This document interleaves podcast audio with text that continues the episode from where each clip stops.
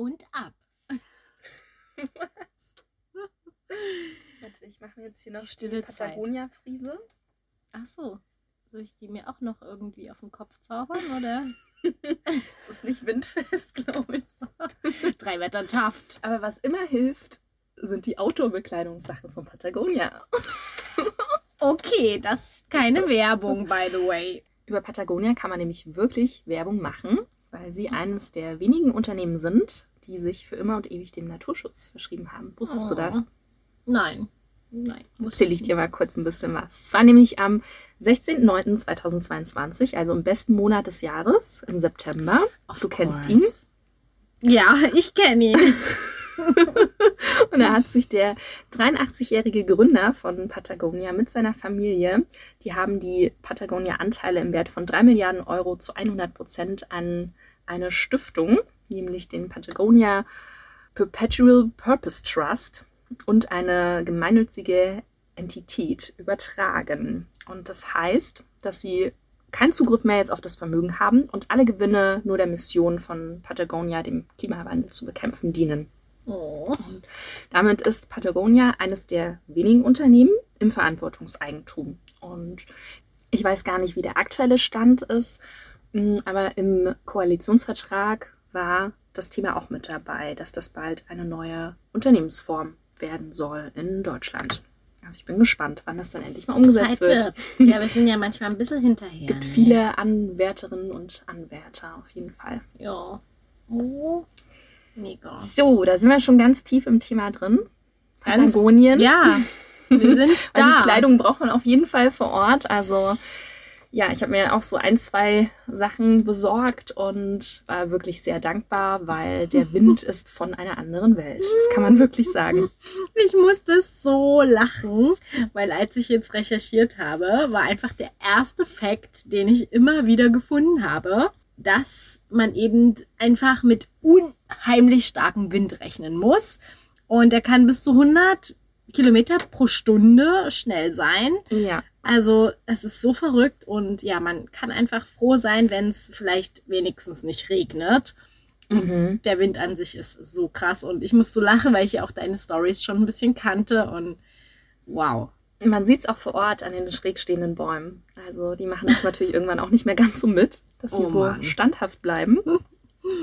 Und was da auch immer wieder zu beachten ist, als schon mal kleinen Fact, wenn man sich ein Auto ausleiht, das habe ich nämlich auch gelesen, da hatte ich ein bisschen Respekt auch davor. Ähm, wir haben es ja dann nicht gemacht, aber hätten wir es gemacht, ähm, hätte ich Anne dann auch noch mal gebrieft, dass man entweder aufpassen muss, wenn man es aufmacht, dass man es gar nicht erst aufkriegt, oder dass wenn du die Tür aufmachst, dass sie dir gleich wegfliegt, sozusagen. Also gleich Ach, oh kaputt ist. Gott. Und dass das ganz vielen eben passiert, wenn sie sich ein Auto ausleihen, wenn sie das nicht so im Gefühl haben, dass, ja, wie man halt so lustig munter halt sonst die Autotür aufmacht, das geht dort nicht immer. Dann mag ich doch jetzt auch an dieser Stelle gleich mal auflösen, wo wir uns überhaupt befinden. Ich meine, okay, Patagonia, wir wissen Bescheid erstmal, aber auch nicht so richtig, denn es ist kein Land, nein, aber es ist eine riesige Region, welche eben Chile und Argentinien umfasst, also im Süden des südamerikanischen Kontinents liegt und von den Anden durchzogen wird. Und allein der argentinische Teil ist eben doppelt so groß wie Deutschland. Also die Dimensionen sind mal wieder ein bisschen mindblowing, aber das kennen wir ja von Südamerika auch nicht anders. Und ja, auf dieser Fläche von über 1000 Millionen Quadratkilometern leben einfach weniger als zwei Millionen Menschen. Ja. Bestimmt mehr Guanacos. Bestimmt, auf jeden Fall. Und ich meine, wenn man sich überlegt, ich habe jetzt gar keine Zahl, wie, wie groß vielleicht das Stadtgebiet von Berlin ist, aber es ist ja im, im Vergleich dazu einfach winzig. Und da leben ja auch äh, einfach mehrere Millionen Leute. Das ist wirklich, wirklich crazy. Und während in Argentinien eben die Landschaft durch trockene Steppen und ja so Graslandschaften und Wüsten bestimmt wird, findet man halt in Chile wohl vor allem die Gletscherfjorde, aber auch Regenwälder. Also es ist total vielseitig. Hast du denn bei dir im Reisebüro auch schon mal eine Reise nach Patagonien gebucht? Ja, Ja. schon. Mm, Vor allem dann jedoch irgendwie für Leute, die das organisiert machen möchten. Mhm. Also schon irgendwie vielleicht so eine Trekking-Tour Okay, ja. und ja, Nicht so auf eigene Faust. nicht so auf eigene Faust. Nee, Ja. da buchen wir zwar die Flüge, aber dann Mhm. ja kriege ich das ja nicht so live mit. Mhm. Und äh, bei den ja, Gästen, die halt das als organisierte Tour buchen, da hat man dann doch im Nachhinein nochmal Kontakt und fragt Mhm. nach, wie es so war. Und ja, es ist, muss, glaube ich, so krass beeindruckend sein. Von daher, ja, du hast es ja auch nur bestätigt. Welche Reisezeit würdest du denn für Patagonien empfehlen? Das ist ja sehr, sehr, sehr unterschiedlich. Deswegen ist es gar nicht so Mhm. leicht, ne? Nee, im Grunde halt also absolut den Sommer auf der Südhalbkugel, also was ja unser Winter ist und dementsprechend, ja, wenn man es einrichten kann, auf jeden Fall irgendwie Ende November bis Anfang Mitte März, da hat man dann ja vielleicht das größte Glück mit Sonne und ein paar warmen Tagen und vielleicht nicht ganz so viel Sturm. Ja, wo man auch da sagen muss, man kann auch dort alle vier Jahreszeiten erleben. Das war bei uns jetzt Mhm. nicht so extrem, Gott sei Dank.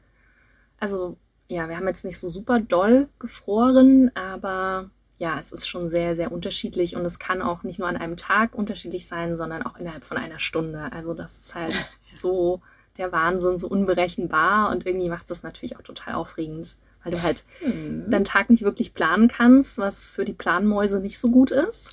Und wenn man vielleicht nicht so viel Zeit hat, aber Ja. ja, wenn man da so ein bisschen sich treiben lassen kann und dann immer so ein bisschen gucken kann und ja, dann ist es vielleicht gar nicht so schlecht. Und dann kann man sich so ein bisschen auf die Natur wirklich einlassen. Ne? Weil das ist ja wirklich eigentlich nirgendwo planbar. Auch in den Bergen kann es ja sich auch immer wieder verändern, auch in anderen Gebieten auf der Welt.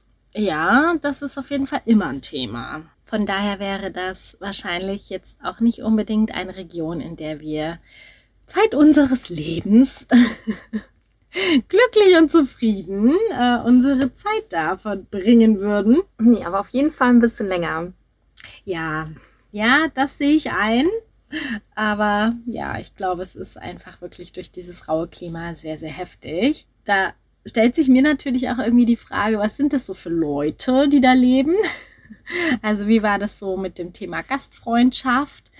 Und ja, ich habe halt irgendwie dieses Lebensmotto im, im Netz gefunden, dass sie halt irgendwie ja einfach so viel Zeit immer haben und das Motto so tranquilo, also ja, ruhig, ruhig und Zeit gibt's ja genug, also Eile existiert hier einfach nicht. Ja, wie, wie hast du das erlebt? Also zum einen super hilfsbereit.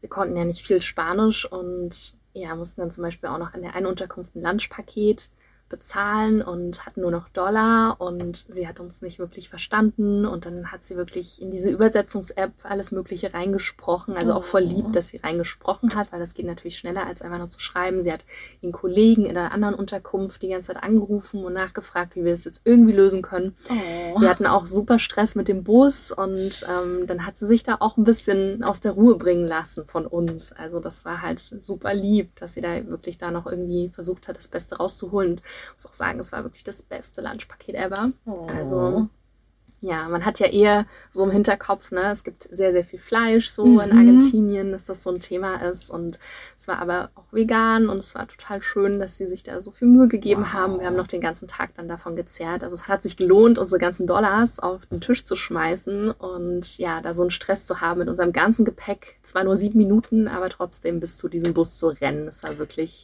das Anstrengendste, was wir da erlebt haben. Noch anstrengender als äh, die Wanderung, von der ich nachher noch erzählen werde.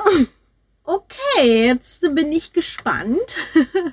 Und würde sagen, wir begeben uns jetzt direkt mal in die windigen Gebiete Patagoniens und starten unsere kleine Reise. Yes. Los geht's. Vamos!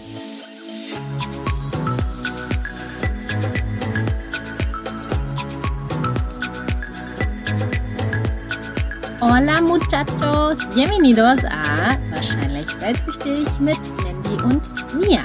Während wir in unserer letzten Folge durch die Großstadt Buenos Aires planiert sind und da schon einige Erlebnisse hatten und Abenteuer, begeben wir uns jetzt ein bisschen mehr in die Natur Und ich freue mich da echt so, so sehr drauf und bin schon ganz gespannt, was du uns zu erzählen hast.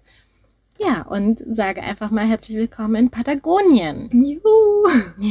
Erzähl uns mal bitte, wie ihr jetzt dort angereist seid. Also da mussten wir fliegen, das ging nicht anders. Mhm. Das hätte sonst zu lang gedauert, wo wir es gerne anders gelöst hätten, weil natürlich die Strecke auch der Wahnsinn ist. Und ja, also ich glaube, wenn man ein bisschen mehr Zeit mitbringt, dann kann man das auch anders lösen und schöner noch. Aber ich muss auch ganz ehrlich sagen, der Landeanflug war der schönste, den ich bis dato gesehen habe. Wow. Und das ja, ist ja Wahnsinn. Also diese Wasserläufe unten zu sehen, wie türkis die sind und dann ja einfach die Natur so drumherum. Es, es sah aus wirklich schon wie auf einem anderen Planeten. Wahnsinn.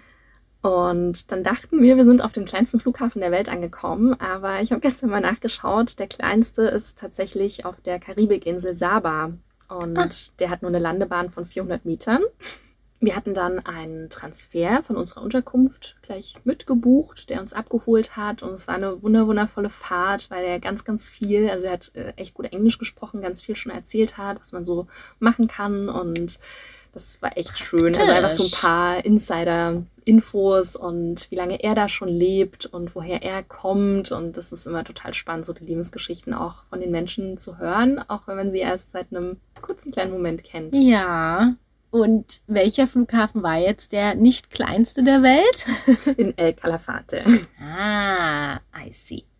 Und ja, wie viel Zeit habt ihr insgesamt in Patagonien verbracht? Also insgesamt waren es äh, sechs Nächte. Ja.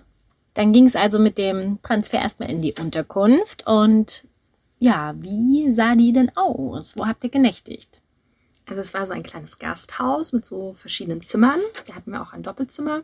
Und man kann es schwer beschreiben, diesen ganzen Ort. Also der ist schon, sowas habe ich vorher noch nicht gesehen. Oha, Also ich versuch's mal. okay. Und zwar sind wir dann danach, ähm, nach unserer Ankunft, nochmal spazieren gewesen und der ganze Ort war total ausgestorben. Also es war ein bisschen wie so ein Industriestandort, obwohl da ja gar nicht so viel drumherum ist. Und dann diese Häuser, aber irgendwie auch zwischendurch, äh, ja, die Straßen ganz weitläufig und ja, halt niemand mehr auf der Straße. Also nicht wie so ein Zentrum, wo man dann zusammenkommt oder so, sondern äh, ja, halt wirklich so als Ausgangspunkt dann vor allem für die eine große Tour zum Gletscher. Ah, Also so kann man okay. El Calafate auch verbinden, ähm, sozusagen so das Motto, einmal einem Gletscher ganz nah sein wie nirgendwo. Okay. Das war auch unser Plan. Ja, das habe ich mir jetzt schon gedacht. Und da bin ich ja ganz ehrlich, da kommt schon so ein kleiner Neid in mir auf mittlerweile und auch schon damals, dass du tatsächlich an diesem berühmten Perito Moreno Gletscher warst. Ja, Berühmt berüchtigt. mit deinen eigenen Äuglein schon gesehen hast. Also ja, das ist für mich auch noch ein Riesentraum so. Auf der anderen Seite bin ich natürlich auch wieder ganz froh, dass du das jetzt schon einmal erlebt hast und mir Ich habe schon dann vorgefühlt. ja, genau, die besten Tipps geben kannst, wie ich das dann eigentlich anstelle, dass ich dorthin komme. Ja, was gibt's denn für Touren? Also wie, wie seid ihr dann hingekommen? Also wir haben dann auch tatsächlich erst vor Ort geschaut, weil wir Ja. wussten, irgendwie kann man das dann doch alles vor Ort ganz spontan buchen und musste jetzt nicht super viel vorplanen. Wir waren nur sechs Minuten vom Busbahnhof entfernt und dort starten die Touren. Hm. Und ja, was wir da genau empfehlen können, wie das heißt und so weiter, könnt ihr gerne in den Shownotes immer nachlesen. Mm, Wir sind auf jeden Fall dann unterwegs gewesen mit Franco und ja, der macht eben Touren in El Calafate und El Chaltén. Da kommen wir dann gleich später nochmal dazu. Das ist auch ein wundervoller Ort. Und ja, ähm, war wirklich der perfekte Guide für diesen Ausflug, Oh. weil er kennt den Gletscher in- und auswendig. Er war wirklich, ich glaube, das habe ich schon mal in einer der beiden vorherigen Podcast-Folgen erzählt. Ich habe ihn gefragt, wie oft warst du an diesem Ort hier? Ja. Und dann hat er zurückgerechnet, wie oft er in der Woche da ist, wie oft er im Jahr da ist, wie oft er eben nicht an diesem Ort ist und wie viele Jahre er das macht und ist auf 5000 Mal gekommen. Und What? das Besondere an der Sache ist, er ist immer noch begeistert wie beim ersten Mal. Also man hat es ihm die ganze. Zeit angemerkt und ja, wir folgen ihm ja auch mit Weltsüchtig und aber auch ähm, ich mit meinem Privataccount bei Instagram und er postet da immer noch ganz viel davon und er ist wirklich einfach immer noch fasziniert und das finde ich so, so schön. Ja. Ja, wie man so sehr die Natur und dieses Naturschauspiel lieben kann. Ja, wow. Oh mein Gott, das klingt wunderschön. Aber ja, zurück zur Tour. Ja. Wir waren da sozusagen in so einem Kleinbus unterwegs mit 16 verschiedenen Menschen und die kamen alle aus unterschiedlichen Ländern. Wir haben dann nämlich auch noch so ein Video zusammengeschnitten mit ihm und jeder sollte so seine Expression erzählen, sein Gefühl, äh, als er das erste Mal diesen Gletscher gesehen hat. Und das hat er zusammengeschnitten ist ein super cooles Video geworden Cool. und dann eben auch richtig gefilmt, wie sozusagen die Eisschollen vom Gletscher abbrechen. Ja, worauf man immer ein bisschen vorbereitet sein sollte bei so einer Tour ist, dass man sozusagen die Tour an sich bucht und dann immer noch mal entweder bar oder mit Karte, das ist immer unterschiedlich, meistens aber das als ähm, Bargeld noch äh, in Pesos haben sollte, den Eintritt in den Nationalpark. Das kommt dann immer noch mit dazu. Ah, okay. Gut zu wissen. Bei uns war das eine Tagestour. Also wir sind erstmal losgefahren und die Fahrt war schon der absolute Wahnsinn. Also wirklich ja an diesen äh, Lakes da vorbei und ja, hat auch ganz, ganz viel erzählt. Ähm, ja, und hat schon so die Vorfreude total Oh. angeknipst. Und ja, dann bist du dort und kannst wirklich wie nirgendwo so nah zu Fuß an einen Gletscher heran und hältst dann so eine heftige Sicht von allen Seiten und läufst dann sozusagen, hast dann Zeit, ähm, ja, so ein vier Kilometer langes Netz aus Holzstegen, die sich wirklich super schön auch in die Natur einfügen, also nicht so Ja. hässlich irgendwie reingebaut und die das irgendwie kaputt machen, das Bild, sondern es passt wirklich da auch in das Setting rein. Kannst aus allen Perspektiven diesen Gletscher bestaunen und Oh. das ist der Wahnsinn, diese Farbe, dieses, diese Dimension, diese Größe und aus jeder Perspektive sieht es irgendwie nochmal anders aus. Und, ja, mit dem Licht dann vielleicht Ja. auch reflektiert es immer anders. und man kann sich gar nicht satt sehen. Also man braucht wirklich auch die Zeit. Man hat dann so zwei Stunden ungefähr Zeit und dann hat er noch angeboten, dann kann man optional noch so eine Bootstour dazu buchen. Und da dachten wir uns, ja, wenn wir jetzt einmal hier sind, ja, los geht's. go for Ist it. nicht ganz günstig. Also Patagonien allgemein, da kommen wir später auch nochmal zu, ist, ähm, ja, muss man schon ein bisschen sparen drauf. Aber es lohnt sich auf jeden Fall. Weil man weiß ja nicht, wie lange das alles noch so aussieht auch. Ne? Das ist ja immer so die Sache. Genau, und deswegen haben wir die Bootsfahrt auch noch mit dazu gebucht. Die geht noch mal eine Stunde und dann kommt man noch mal an die Nordwand des Gletschers und wirklich noch mal viel, viel näher ran. Und ja, das ist wirklich, also man kann es nicht mit Worten beschreiben. Auch die Farbe des Wassers drumherum. Also man denkt immer, man hat da sonst was für Photoshop-Skills irgendwie ausgepackt auf den Fotos, aber es ist nichts davon bearbeitet, weil es einfach für sich Ja, unfassbar aussieht. Ja, heftig. Oh mein Gott. Ja, also das-.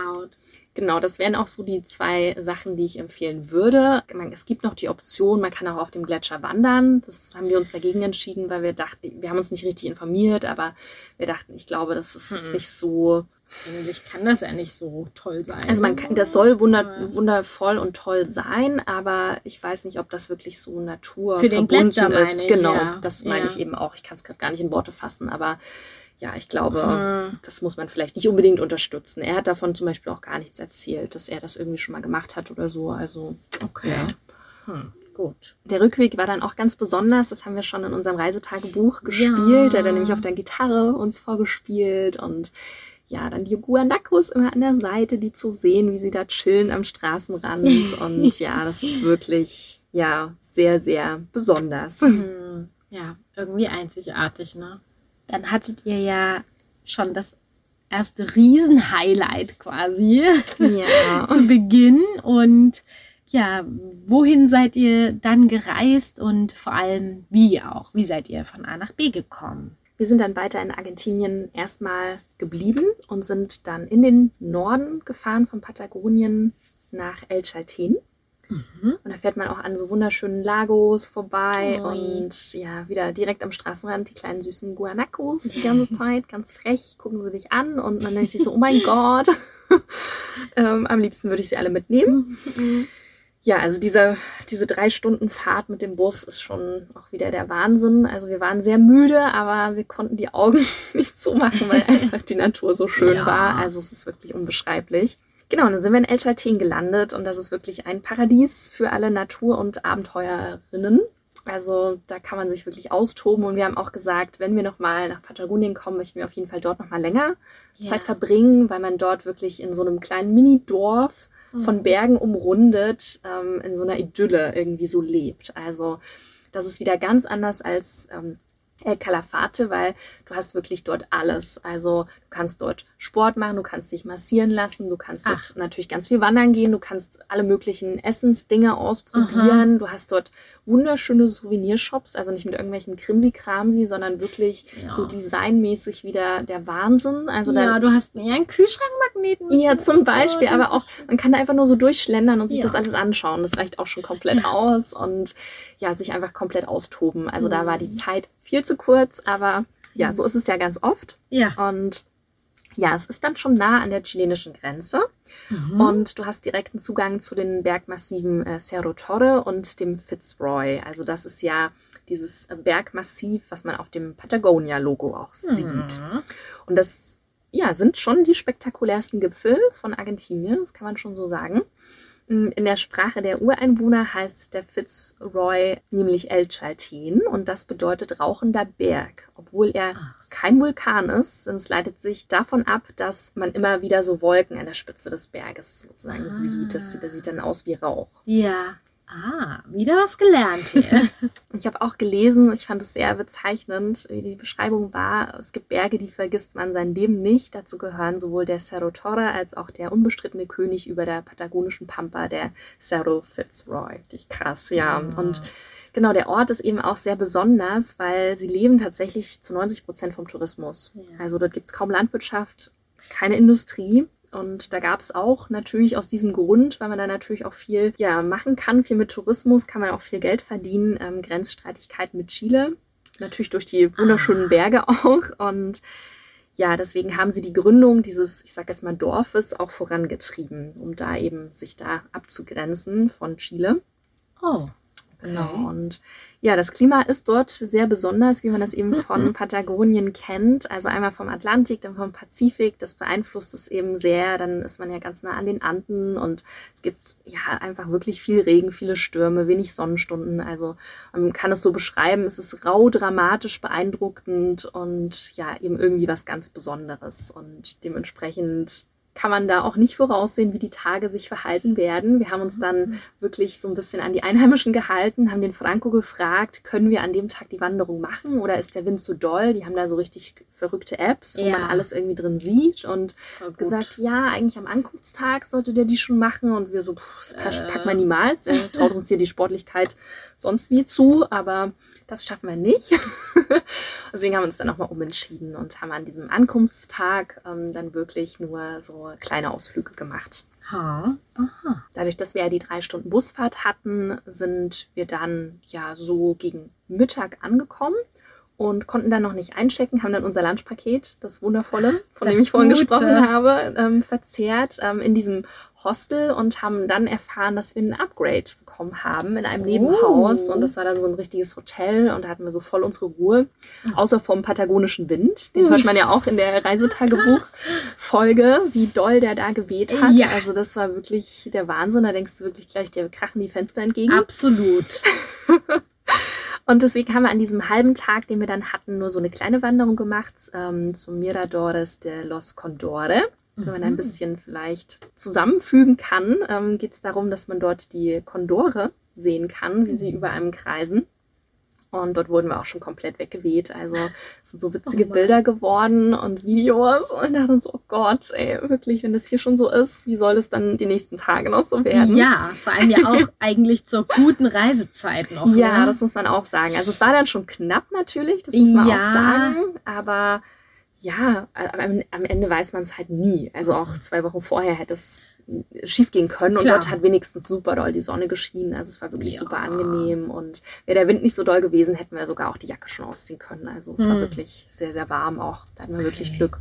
Jetzt hattest du uns ja im Reisetagebuch schon so ein bisschen von dem ja, größten Abenteuer wahrscheinlich der Reise erzählt, aber auch nur ein bisschen angeteasert und ja, ein bisschen hast du uns da live mitgenommen ab und zu. Aber jetzt wäre ich ganz, ganz happy, wenn du das vielleicht noch mal ein bisschen ausführlicher auch erzählen könntest. Ja, das war nämlich nur der Anfang. Da dachte ich ja. auch, ähm, es bleibt so wundervoll. Genau.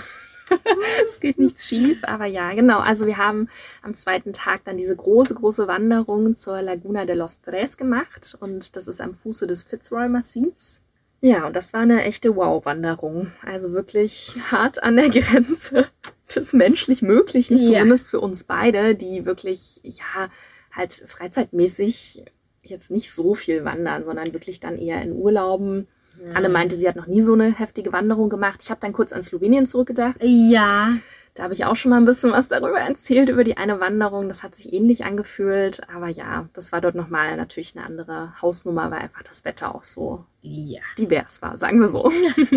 Der Tag begann erstmal damit, dass wir irgendwie so euphorisiert waren, dass wir das Wanderschild einfach mal so gar nicht richtig beachtet haben und uns erstmal acht Kilometer verlaufen haben. Oh, also vier Kilometer hin, vier Kilometer zurück. Es war ein ähm, echt schöner Wasserfall auch, den kann man auch mal gesehen haben, aber ja, da waren natürlich auch erstmal ein bisschen Zeit. die Kräfte weg und die oh. Zeit auch, genau.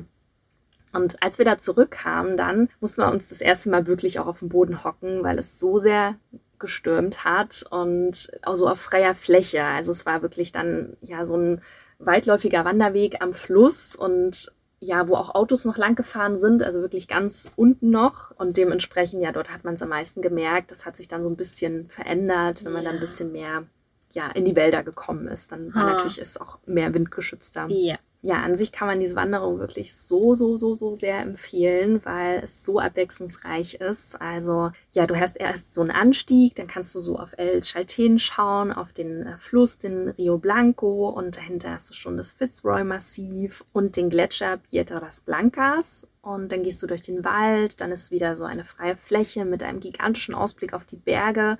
Zwischendurch sind wir noch an so verschiedenen Seen vorbei und zwei Zeltplätzen. Also man kann auch unterwegs natürlich da irgendwie zelten, wenn man das möchte. Und ja, die Schilder haben uns ein bisschen verwirrt mit der Kilometeranzahl. Also das war ja nicht richtig, so wie das da stand. Wir sind schon viel mehr Ups. gelaufen und dann stand dabei, ja, du hast da irgendwie erst fünf Kilometer geschafft. Und das stimmt immer gar nicht irgendwie. Und deswegen dachten wir uns, na, mal gucken, wann wir dann irgendwie dann doch mal ankommen. Oh. Und ja, dann dachten wir, wir sind fast da, haben nochmal so eine letzte Pause gemacht und da haben sich irgendwie ganz viele Leute getroffen. Und dann hat so ein. Typ uns noch gefragt, ja, wollen wir hier noch äh, sein Brot haben oder so? Wir so, nee, alles gut, wir sind doch gleich da. Und dann stehen wir so auf und er so, krass, Respekt, ihr macht es wirklich krass. Ach. Wir so, hä, wir sind doch gleich da, was hat er denn? Hm, naja, gehen wir einfach mal weiter.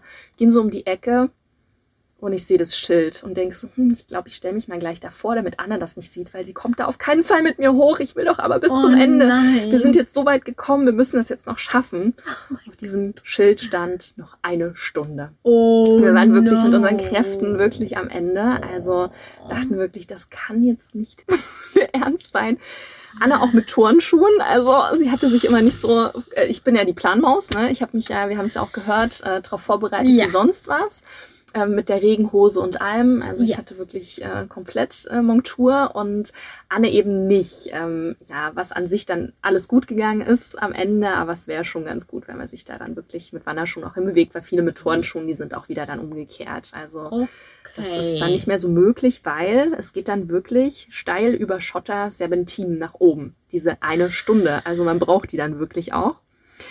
Und als wir dann wirklich da hoch sind, hat es schon auch schon zwei Stunden geregnet. Also wir waren dann auch wirklich oh durch nein. und waren dann aber so glücklich, als wir da oben ankamen. Es war wirklich, es war total nebelig und man hat nicht super viel gesehen, aber die Lagune hat trotzdem gestrahlt wie hm. noch nie und ja, ja, unsere Gesichter sind wirklich einfach super freudig, obwohl wir da in diesem Regen stehen und wirklich noch nicht mal richtig Fotos machen können, weil es einfach so regnet und uns die Hände abfrieren. Also es war oh, wirklich, ja.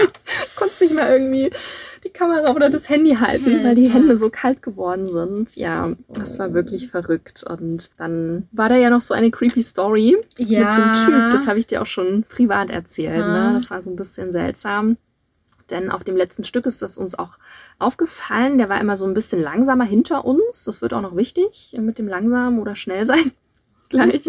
Und dann war er halt mit uns zeitgleich oben und dann konnten wir das gar nicht so 100% alleine genießen, weil er halt so ein bisschen irgendwie anhänglich war und dann wollte, dass wir von ihm auch ein Video drehen und es war übelst kalt, es hat total geregnet und er hat erstmal sein Pullover ausgezogen und hatte ein super enges Shirt drunter und hat da gepostet und wir dachten uns so, oh Gott, also Für was, ja, wahrscheinlich für irgendwas, keine Ahnung, für Social Media oder so und dann sollten wir da Videos von ihm drehen und das war ja alles noch okay, kein Problem, aber irgendwann wollte er dann, dass ich ein Video mache von ihm und Anne und dann hat er sie ganz creepy umarmt, also wirklich so, als wäre sie seine Freundin. Und da haben wir uns schon im Nachhinein, also sie war so perplex, sie hat es erstmal so mitgemacht und dann meint sie aber auch so, okay, jetzt äh, reicht's hier langsam so. Ja. Und so im Nachhinein, wer weiß, wie man das alles verkauft hat, dass es jetzt so seine neue Ah. Bekanntschaft da irgendwie ist oder so.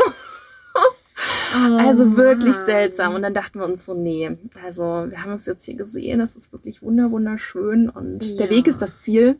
Wir machen uns jetzt mal wieder auf den Rückweg, Ja, weil es war ja auch nicht weniger mit dem Regen. Nee. Und spät. Es war dann auch ja. schon so, ich weiß nicht, 15 Uhr oder so war es Ja. schon. Und wir hatten ja doch noch ein bisschen Strecke wieder vor uns. Und dann sind wir halt so schnell wie noch nie darunter gerannt. Also diese eine verrückt. Stunde haben wir bestimmt in 20 Minuten gerockt, wenn überhaupt. Krass. Also das war wirklich krass, auch dass sich Anne mit ihren Touren nichts Aha. gebrochen hat. Wie wir da immer Wow. runtergesprungen sind, immer wieder so kleine Vorsprünge da, diese ähm, ganzen Steine runtergesprungen. Das war wirklich so heftig. Wahnsinn. Ja, und das Ziel dessen war, dass er halt nicht mit uns da alleine ist, weil es wurde immer weniger. Die meisten sind umgedreht. Klar. Die haben gar nicht das letzte Stück gemacht, weil es einfach so da geregnet hat und weil es eben auch dann ja noch so anstrengend war. Und wir wirklich gerannt, gerannt, gerannt. Auf einmal war der wieder hinter uns, aber war eigentlich, Nee. der, der war eigentlich länger noch oben. Also er konnte gar nicht hinter uns sein, weil er war ja beim Aufstieg auch so langsam. Und dann dachten wir uns so, oh nee. Und dann sind wir wieder an diesem Punkt angekommen, äh, kurz bevor sozusagen uns der Typ noch Ja. das Brot angeboten Ja. hat. Und haben da erstmal noch Pause gemacht. Ach, und das gibt Sachen, ey.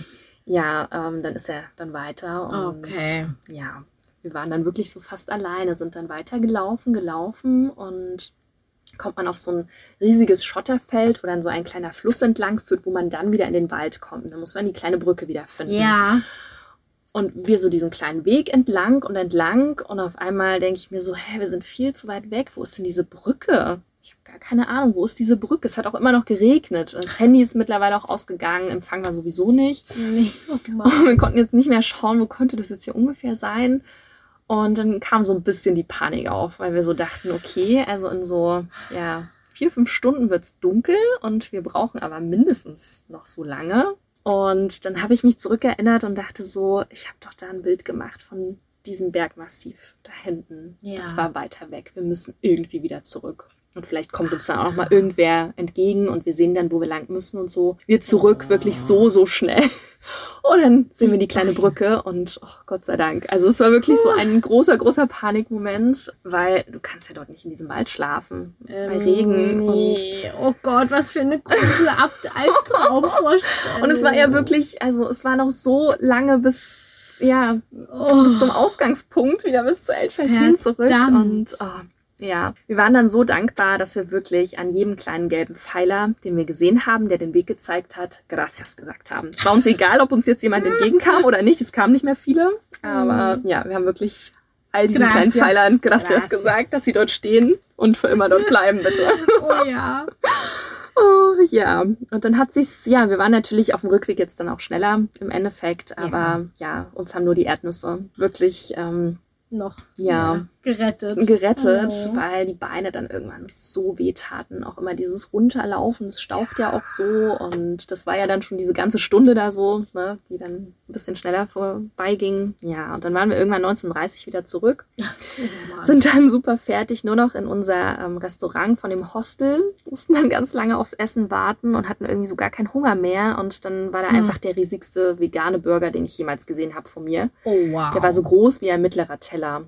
Also es war wirklich komplett absurd und ich dachte mir so, oh Gott, ich habe jetzt ja gar keinen Hunger mehr, weil ich so lange aufs Ja. Essen gewartet habe. Wie soll ich denn schon mini. diesen Burger schaffen? Habe ich leider nicht geschafft. Und Ganz, ganz verrückt, ja. Und dann war so ein bisschen die Herausforderung an diesem Abend, wo wir eigentlich nur noch schlafen sollten, ähm, mussten wir uns die Nächte oder die Nacht nochmal um die Ohren schlagen, weil wir noch die Tour buchen mussten, um von A nach B noch zu kommen. Ja. Ähm, ja, und da haben wir drei Stunden rumgemehrt. Also es Oh war wirklich äh, sehr schwierig immer mit dem Internet dort und PayPal hat nicht funktioniert. Man musste irgendwie nochmal ein neues, wie so ein ja, neues Konto oder ein neues Passwort erstellen. Ähm, Das hängt vielleicht auch mit Südamerika zusammen, ich weiß es nicht genau. Es war auf jeden Fall super aufwendig, bis wir irgendwann dann diese Tour buchen konnten. Und ja, lustigerweise hat Anne irgendwie so ein ja, Zaubermagnesium gehabt, weil am nächsten Tag wir hatten kaum Muskelkater und wir dachten wirklich, Ach, wir sterben und Ja. können überhaupt in keinem Bus sitzen Nee. und irgendwo hinfahren. Aber es hat wie aus Zauberhand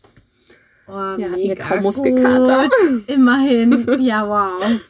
Was für eine Story. Es ist unvergesslich, glaube ich. Also, Ja, auf jeden Fall. dann habt ihr ja den Bus zum Glück auch geschafft und konntet dann am nächsten Tag die Weiterreise antreten. Ohne Schmerzen am ganzen Körper anscheinend. Ja. Ja, und dann hieß es ja auch schon wieder irgendwie Adios Argentina und äh, Richtig. ja so Hola Chile. Chile. Genau. Wie war das über die Grenze? Das stelle ich mir ist ja auch schon immer irgendwie ein bisschen aufregend. Also ich weiß auch gar nicht, wann ich das letzte Mal so bewusst über so eine Grenze gefahren bin mit dem Bus. Da erinnere ich mich gerade gar nicht mehr, dass man da irgendwie mit seinem ganzen Gepäck aussteigen musste und Mhm. kontrolliert wurde. Weiß ich gar nicht. Auf jeden Fall, das war ziemlich aufregend. Erstmal sind wir dann von El Chaten wieder zurück nach ähm, El Calafate gefahren, hatten dort noch einen Aufenthalt am Busbahnhof. Und das war wirklich sehr besonders, weil wir dort ein Paar getroffen haben, welches uns dann nochmal mit dem Einreisezettel geholfen hat, weil das super verwirrend war. Den musste man noch vorher ausfüllen und wir wussten dann nicht so genau, wie das alles dann abläuft. Und das Krasse daran ist jetzt, dieses Paar hat Anne, die ja jetzt weitergereist ist, in Letizia, in Ach. einem kleinen Supermarkt wieder getroffen. Nein, Man kann sich halt überhaupt nicht es vorstellen. ist so verrückt. Die also sie Welt dachte ist ein wirklich, ja, die Welt ist ein Dorf. Also wirklich so Es verrückt, ja. Cool. Genau, und dann ging es weiter nach äh, Puerto Natales. Da sind die beiden nämlich auch hingefahren. Plus Ah. einen Bus früher. Und ja, an dieser Grenze dann hat es ein bisschen länger gedauert. Da gab es ein paar kleine Zwischenfälle. Okay. An sich war das gar kein Thema. Wir sind halt aus dem Bus ausgestiegen, Gepäck wurde kontrolliert, Pässe wurden kontrolliert und weiter ging's. Bei einer hat es ein bisschen länger gedauert, also man muss da wirklich ein bisschen Zeit mitbringen. Ja, ja, man wird niemals immer. pünktlich an seinem Ort dann ankommen. Ja, weil die ein bisschen länger auch in Chile verweilen wollte und über die Zeit hinaus. Und dann hat sie da erstmal übelst auf Spanisch rumdiskutiert, dass sie das irgendwie hinbekommt. Oh und das war ein. Riesenthema. Ja, das andere war, weil wir einen in unserem Bus hatten, nämlich Laura, die war auf einmal weg, nachdem wir alle wieder eingestiegen waren. Okay. Und niemand wusste, wo ist Laura. Sie war auch Alleinreisende und nur in so ein paar Mädels vorne im Bus kannten sie, weil sie vorher mit ihr in einem Hostel übernachtet haben. Ja. Und dann ist dieser Bus, Grenze, da ist ja nichts. Also dort erst recht nicht. Da ist wirklich absolut gar nichts. Keine Menschenseele, wirklich nur an dieser Grenze, diese paar Menschen, Ja. Die dort auch übernachten, weil die konnten ja Mhm. nicht immer wieder hin und her fahren. Nee, klar. Die haben dann immer ihre Schichten irgendwie so. Dieser Bus ist wieder rückwärts gefahren, aber bestimmt 20 Minuten ist er rückwärts gefahren, um wieder zu dieser Grenze zu kommen, um Laura zu suchen. Nicht dein Ernst. Dann steigt der Busfahrer und der Komplize, wollte ich gerade sagen, Der der Kumpel vom Busfahrer, die steigen aus, suchen Laura. Laura war nirgendwo zu sehen. Hä? Aber sie wird ja auch nicht dort geblieben sein. Da ist Er ist wirklich 30 Mal durch diesen Bus gelaufen und hat immer wieder Laura, Laura, wo ist sie? Keine Laura zu sehen. Der Bus fährt wieder los. Auf einmal. Da ist Laura! Laura saß mit Kopfhörern da, hat nichts davon Nicht mitbekommen. Wirklich. Sie saß irgendwie so tief im Sitz. Also der Busfahrer wusste ja auch nicht, wie sie aussieht. Deswegen sie hat sich Nee. nicht angesprochen gefühlt, weil sie hat nicht ihren Namen gehört. Und die Freundinnen da, sage ich mal, die sie so. kennengelernt hat, haben sie nicht gesehen anscheinend so auf die Schnelle, oh, weil sie da in ihrem Mann. Sitz so halb irgendwie hing. Und das Witzige war, eigentlich hätten alle genervt sein müssen und alle hätten sagen müssen, boah, jetzt kommen wir irgendwie eine Stunde später an, gar Aha. kein Bock.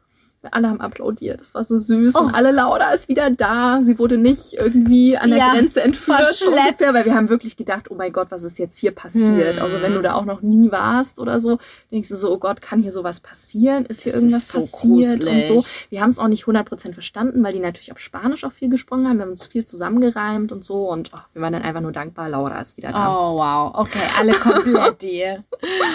Hui. Ja, und dann sind wir sehr, sehr spät in Puerto Natales angekommen. Aha. Das ist so der Ausgangspunkt, um dann ja so die ganzen großen Abenteuer im Torres del Paine Nationalpark Mhm. zu erleben. Das ist ja auch ein sehr bekannter Nationalpark. Absolut. Auch das hatten wir vor, um dann von dort zu unserem Flug nach Punta Arenas zu kommen. Wir haben nämlich nur diese Tour gebucht, um irgendwie von A nach B zu kommen, weil an diesem Tag irgendwie kein Bus fuhr und ja, es gab schon noch andere Möglichkeiten, aber das war halt die schönste Möglichkeit, um von A nach B zu kommen. Genau.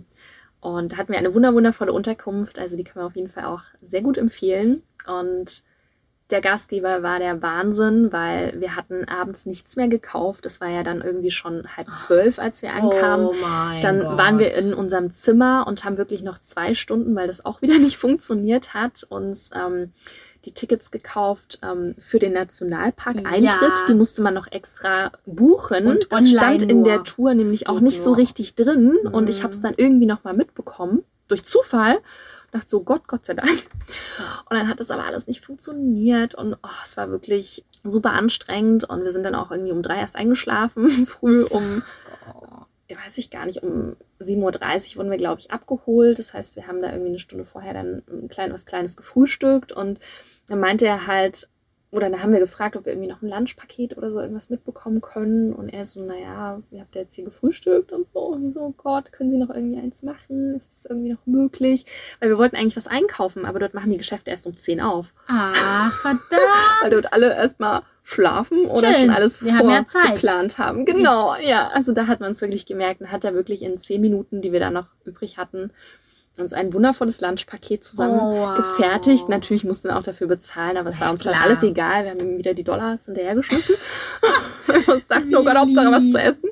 Ja, klar. Und ja, dann wurden wir mit so einem mini kleinen Bus abgeholt. Es waren noch weniger, ich weiß gar nicht, bestimmt nur so zwölf Leute oder so insgesamt. Und es war toll, weil wir haben wirklich, es war ja niemand munter. Wir haben dort an dieser kleinen Kirche, das ist auch so ein zentraler Platz, haben wir gewartet. Da kam so ein kleiner süßer Straßenhund, der hat sich neben uns gesetzt, hat mit uns gewartet und dann hat uns die Tour sozusagen abgeholt. Ja. Ja. Und dann ging's los. Und es war auch so eine schöne Gruppe. Und ja, Torres del Paine muss man auf jeden Fall erlebt haben, sollte man noch viel länger erlebt haben. Wir haben es jetzt nur diesen einen Tag gesehen, in dem wir da einfach ja, durchgefahren sind. Man brauchte auch erstmal noch ein Weilchen, um da hinzukommen. Mhm. Und ja, das war schon sehr, sehr besonders, ähm, so viele unterschiedliche äh, Naturschauspiele zu sehen. Und ich kann da gar nicht so viel sagen. Ich glaube, man muss es wirklich erlebt haben. Ja. Also man kann es einmal natürlich mit dem äh, Mietauto irgendwie durchqueren, man Mhm. kann das erwandern, man kann mit dem Rad fahren. Wir waren ganz froh, dass wir das ähm, mit so einem Auto gemacht haben, weil dort auch der Wind wieder so Aha. heftig war. Und hätte ich mir jetzt vorgestellt, ich wäre, säße da auf dem Fahrrad oder müsste Oh. laufen und müsste mich dann immer wieder hinhocken und so. Ja, man kann das, glaube ich, gut machen. Da muss man aber wirklich auch dann trainiert. so das, ja, auch das Campen und so richtig mögen. Ja. Also man kann diesen äh, einmal den äh, W-Track machen, Mhm. ne, der läu- verläuft in W-Form sozusagen, oder den ähm, O-Track, das ist wie ein O. Das sind so die zwei, ähm, die man in so mehreren Tagen machen kann und die super, super schön sein sollen. Also ja, irgendwann werde ich das bestimmt auch nochmal machen. Ist man dann auch mehr auf den Wind eingestimmt und ja, schon toll. Aber wir haben so einen groben Überblick halt bekommen und Ja. haben auch wirklich mal so die Dimension des Nationalparks gesehen. Und da merkst du natürlich aber auch wieder, ähm, was Menschen und Touristen und Touristinnen auch so zerstören können, weil die zwei Feuer, die es sozusagen gab, waren 2005 und 2011 und wurden eben von Touristinnen ähm, verursacht und die haben auch den Großteil des Baumbestandes zerstört. Also man sieht das auch immer noch im Park, was das alles angerichtet hat und ja, das war irgendwie auch krass zu sehen, Ja. dass die Natur da echt wieder lange, lange braucht, um sich da wieder ja, ihr Leben zurückzuholen. Krass.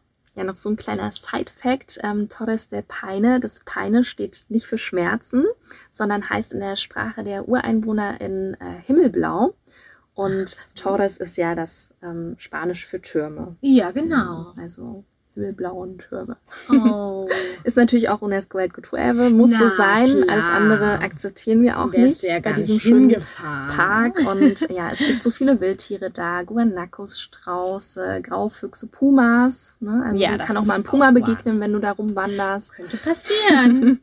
Und der An Andenkondor ist dann natürlich auch zu Ja. sehen.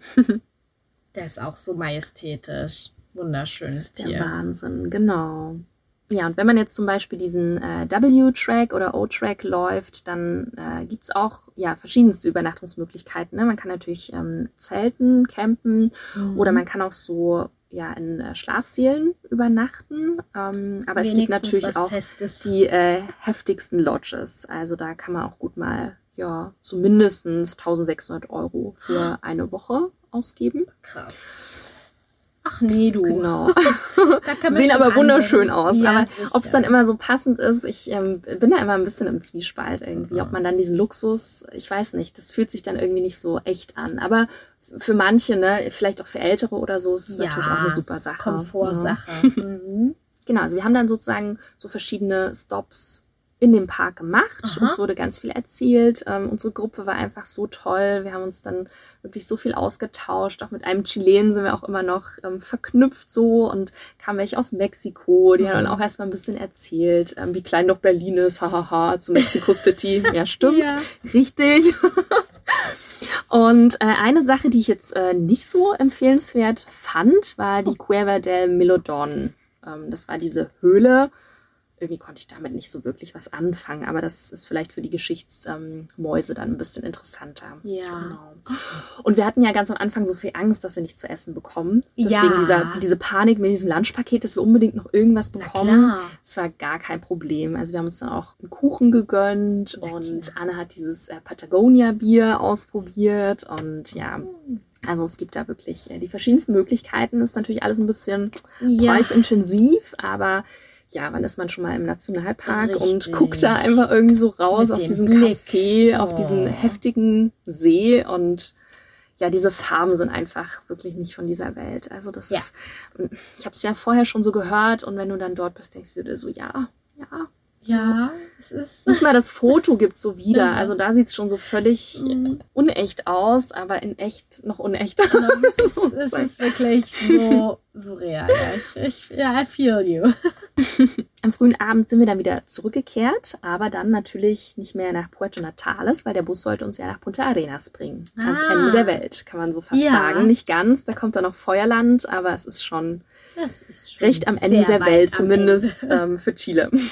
Punta Arenas ist ja auch der Ausgangspunkt dann ähm, für die Magellanstraße, also so Antarktis-Expedition und kann dort die Magellan-Pinguine zum Beispiel sich auch anschauen.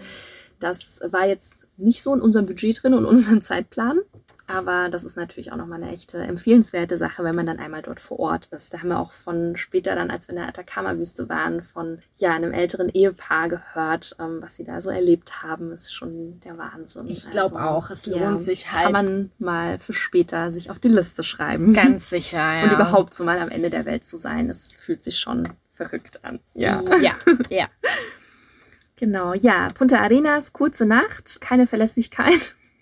Oh, was? Das ist so ein bisschen die Beschreibung. Also, ja, unser Host, kann man so sagen, der meinte, er bestellt uns ein Taxi. Ich hätte dann doch noch mal ihn erinnern sollen anscheinend, weil früh um fünf standen wir dann halt da. Wir mussten ja dann pünktlich auch am Flughafen sein und Panik Mandy am Start äh, muss natürlich auch immer ein bisschen zeitiger noch am Flughafen sein, gerade an Flughäfen, wo sie noch nie war, am Ende der Welt vor allem.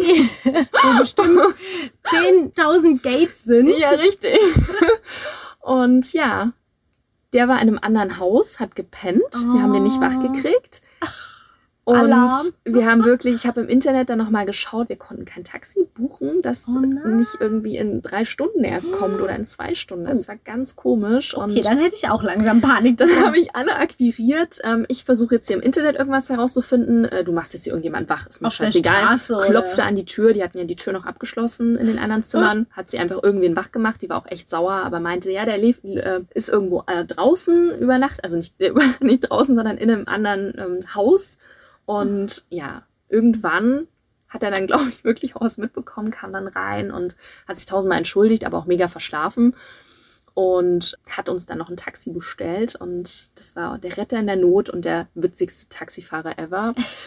Weil er hat dann natürlich wieder gefragt, woher wir kommen und so weiter. Wir haben uns wieder fast nicht verstanden, aber zumindest hat er irgendwie ja Deutschland verstanden und dachte sich so, naja, da packe ich jetzt mal die englischen 90er aus, gar kein Thema. Und dann haben wir erstmal früh um sechs da in diesem Taxi übelst laut Musik gehört und Ach, unsere Laune war wieder wirklich äh, ganz weit oben. Wir haben uns mega gefreut und er hat natürlich sein Trinkgeld doppelt und dreifach verdient. Also, ja. Oh, stark. Ja, wir das waren so dankbar, cool. dass er uns da noch gefahren hat, dass ja. das so funktioniert hat, weil ja, es ist eben auch, da gibt es jetzt keinen Bus, der dich da irgendwo noch hinfährt um die Uhrzeit. Ja. Und überhaupt am Ende der Welt auch oh, eben nicht. Oh, krass. Uiuiui. Ja, so war das. Oh Gott. Oh, das war eine kleine, wunder, wunder, wundervolle Reise durch Patagonien. Ja. Oh, ich danke dir. Es war wirklich, als ob ich jetzt gerade nochmal auch mitgereist oh Gott, bin. ich auch. Ey, ja, mit dir zusammen natürlich. Ja, es oh. war echt oh. wunder, wunder, wunder, wunderschön. Und wir dachten schon, das war so das Highlight, aber dann ging es ja weiter in die Atacama-Wüste. Ja. Und ja, bevor wir zu dieser Folge kommen, ähm, wollte ich noch mal so ein paar Sachen erwähnen, was gut zu wissen ist ähm, ja. über Patagonien. Also überhaupt äh, Chile, Argentinien ist halt die Einfuhr von frischen Lebensmitteln verboten. Also Obst, Gemüse, Fleisch, Wurst, Milchprodukte, Honig. Das mhm. gibt es ja in vielen Ländern, aber dort sind die wirklich ja, oft gut hinterher, manchmal aber auch nicht. Es ist eine unterschiedliche Handhabung. Gerade wenn man mit dem Auto über die Grenze fährt, sollte man da auch drauf passen, mit dem Camper oder so vielleicht auch. Ne? Weil dann hat man ja Lebensmittel meistens bei sich. Ja, ja. Und dass so geöffnete Packungen, zum Beispiel auch Linsen, dann einfach mal weggeschmissen werden müssen. Mhm.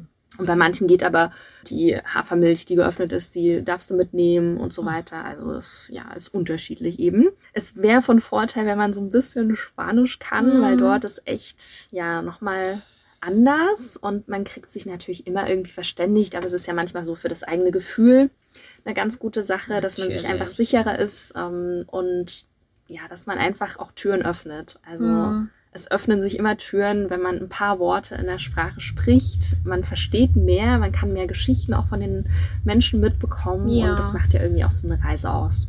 Ja, das ist wahr. Und du wirst ja auf jeden Fall, wie das jetzt zumindest klingt, auch nochmal zurückkehren. Ja, auf jeden Fall mit besseren Spanischkenntnissen, um eben auch, also die Leute sind auch so witzig einfach ja. und man will diese Witze einfach verstehen hm. und das funktioniert mit Händen und Füßen natürlich selten. Man lacht dann trotzdem super viel, weil es einfach so witzig aussieht, wie man versucht, sich zu verstehen. Ja, Aber Situation wenn man wirklich nochmal so alles versteht, dann ja, das ist schon sehr besonders. Genau. Kleines Upgrade, ja. Ja. Und so zum Abschluss vielleicht kannst du uns noch einen Tipp geben, was wir definitiv nicht verpassen sollten beim Besuch dieser Region, vielleicht irgendwas Kulinarisches. Also ich vermisse ja hier den Pisco Sauer unendlich. Es wird wirklich Zeit, dass wir den selber mixen. und äh, ja, dann habe ich ja jetzt gerade an Peru natürlich auch noch an Chile und Argentinien gedacht. Was gibt's denn da? Also auf jeden Fall sollte man, wenn man in Patagonien ist, die Calafate-Beere probieren. Denn Aha. wer diese isst, kehrt nach Patagonien zurück. Ui. Das möchten wir ja alle. und die ist auch in einem ähm, speziellen Getränk drin, das gar nicht so weit entfernt ist vom Pisco Sour, nämlich dem Calafate Sour. Und der ist auch berühmt für Patagonien und dort weit verbreitet. Das ist auch eine Mischung äh, von Zucker als erste Zutat, immer das Beste. Geilo. Als Ernährungsexpertin kann ja. ich euch sagen, ja, kann man sich ab und zu mal gönnen, aber sollte nicht so oft vorkommen. Dann Zitronensaft und chilenischer ähm, Pisco. Und Aha. Die werden dann mit einem Likör aus den lokal wachsenden Beeren, eben den Calafate-Beeren, gemischt.